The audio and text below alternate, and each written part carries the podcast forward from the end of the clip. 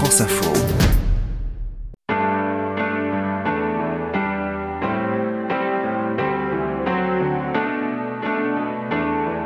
Derrière nos voix, un podcast Radio France avec Bertrand Dical. Nous sommes allés chez Julien Clerc qui était assis au piano. Nous lui avons demandé s'il composait des chansons pour les enregistrer ou en pensant déjà au fait qu'il les jouerait en concert.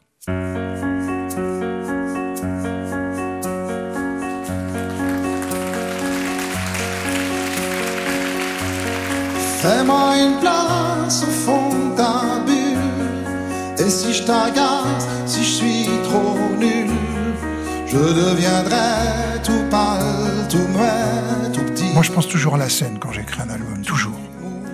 Je sais bien qu'elles ne vont pas toutes se retrouver sur scène, parce qu'il va y avoir malheureusement un écrémage et des fois des choses que je vais avoir envie de leur faire entendre, mais il faut partir du principe que dans un tour de chant, on vient à un rendez-vous avec sa propre vie. Si l'artiste existe depuis longtemps, il y a beaucoup de chansons qu'on a envie d'entendre et qui sont des anciennes chansons. Tout ça pour dire que les nouvelles chansons ont de plus en plus de mal à se faire une place. Il faut leur en faire une, mais elles ont de plus en plus de mal à s'en faire. Quand je dis que je pense à la scène, c'est à cause de ça. Je me dis, il faut que ce soit une chanson qui arrive à rivaliser avec les autres et qui puisse se faire une place au milieu de toutes celles que le public aime. Quand j'appelle un auteur, surtout dans, ces derniers temps, on va dire dans ces 7-8 dernières années, je dis, est-ce que tu veux me faire un texte Voilà.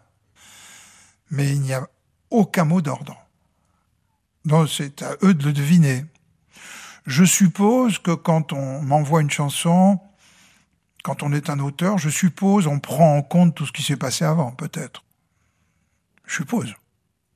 Même si vous les chassez, même si vous en méfiez, vous avez des tics, vous avez des, des habitudes?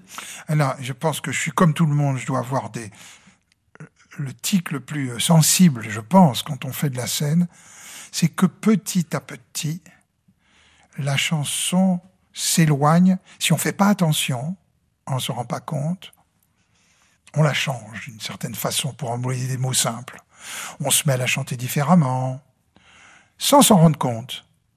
Et pour ça que moi, perpétuellement, je réécoute avant un tour de chant, en particulier les versions originales. Parce que les versions originales, c'est là que se situe la vérité, toujours. Ça, je n'arrête pas de traquer ça.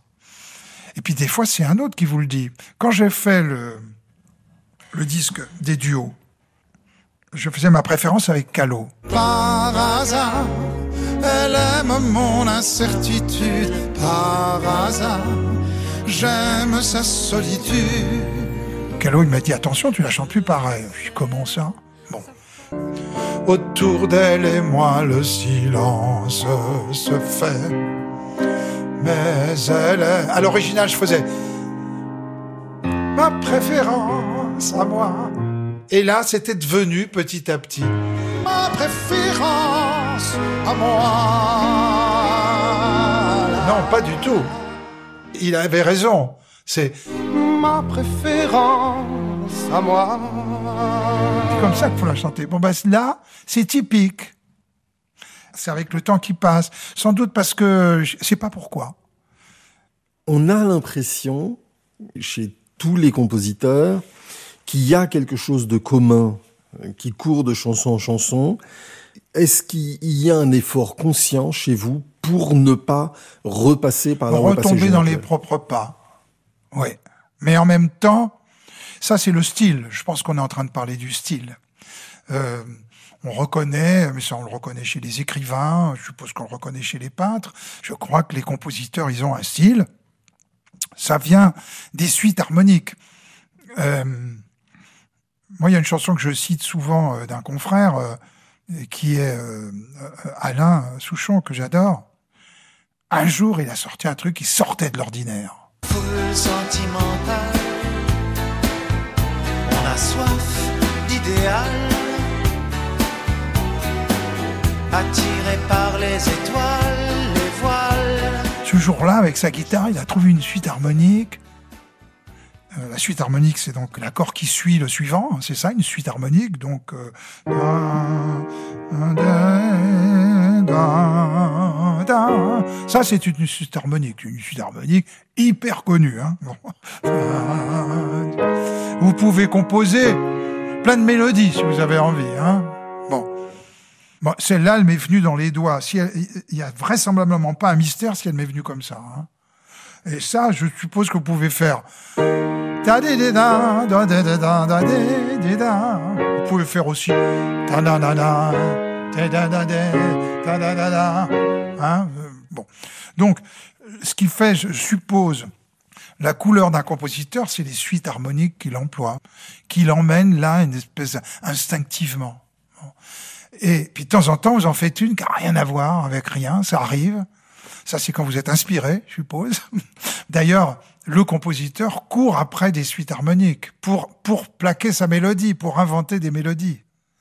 Et tout accord qui change, qui est différent d'une suite harmonique normale, on va dire, hop, c'est une ouverture sur euh, une ouverture sur l'aventure. Et on reconnaît souvent, à mon sens, les grands compositeurs au fait qu'ils font des suites harmoniques qui sont pas convenues. Voilà. Quand je cherche, je cherche, je cherche, et que tout d'un coup, il y a un truc qui jaillit, je ne sais toujours pas comment 50 ans après, c'est génial, voilà. C'est d'ailleurs pour ça que j'ai jamais écrit de texte, parce que je sais ce que c'est d'être, de trouver quelque chose qui arrive de, nulle part. Enfin, ça arrive de, si ça arrive du travail, mais mais mais en quoi tout d'un coup on trouve cette comme un flash? Tout d'un coup cette, euh, ce petit bout de mélodie là, je sais pas. Donc j'ai jamais écrit de texte, parce que j'ai jamais ressenti ça. Je ne me suis jamais senti porteur de ça.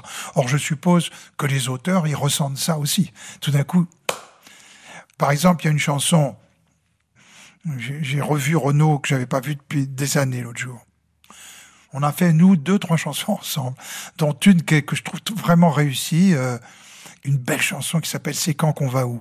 D'abord déjà le jour où il trouve C'est quand qu'on va où, c'est comme moi quand je trouve euh, ma préférence. Ça, moi c'est pareil, c'est du même niveau. C'est c'est à la fois extrêmement technique et en même temps c'est complètement euh, inattendu. C'est quand qu'on va où? Quand je serai grande, je veux être heureuse, savoir dessiner un peu, savoir me servir d'une perceuse. Il fait rimer heureuse et perceuse. Quand je serai grande, je veux être heureuse, savoir dessiner un peu, savoir me servir d'une perceuse, savoir allumer un feu, jouer peut-être du violoncelle, avoir une belle écriture, pour écrire des mots rebelles, à faire tomber tous les C'est extraordinaire. Bah, je suppose, je sais pas, moi je suis pas auteur, mais je suppose qu'avant de trouver ça, il tournicote. Et ces réflexions que je vous fais sur cette chanson-là, il m'arrive souvent de me les faire quand je chante mes propres chansons, mais je parle pas de mes musiques, mais je parle du travail des auteurs avec qui j'ai travaillé. Je me dis, mais le jour où il a trouvé ça, enfin, il, a, il a eu la grâce ce jour-là. Voilà. Et ça, je l'ai, euh, comme aujourd'hui, dans mon tour de chant, il y a presque que des chansons qui ont vraiment vécu, qui sont dans le cœur de beaucoup de mes compatriotes. Euh, je me dis, j'ai eu la chance de travailler avec ces gens-là, tous autant qu'ils sont, qui ont, qui ont trouvé ces mots merveilleux. Emmène-moi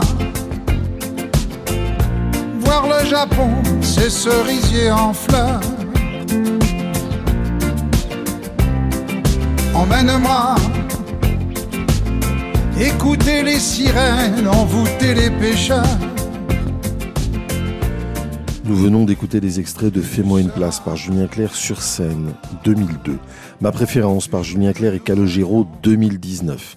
Ma préférence par Julien Clerc sur scène 2009 et en version originale 1977. Full Sentimental par Alain Souchon 1993, C'est quand qu'on va où par Renaud 1994, Mon refuge par Julien Clerc 2021. La réalisation était de Marie Placet. C'était Derrière nos voix avec Bertrand Dical de France Info, une coproduction Radio France avec Sony Music Publishing.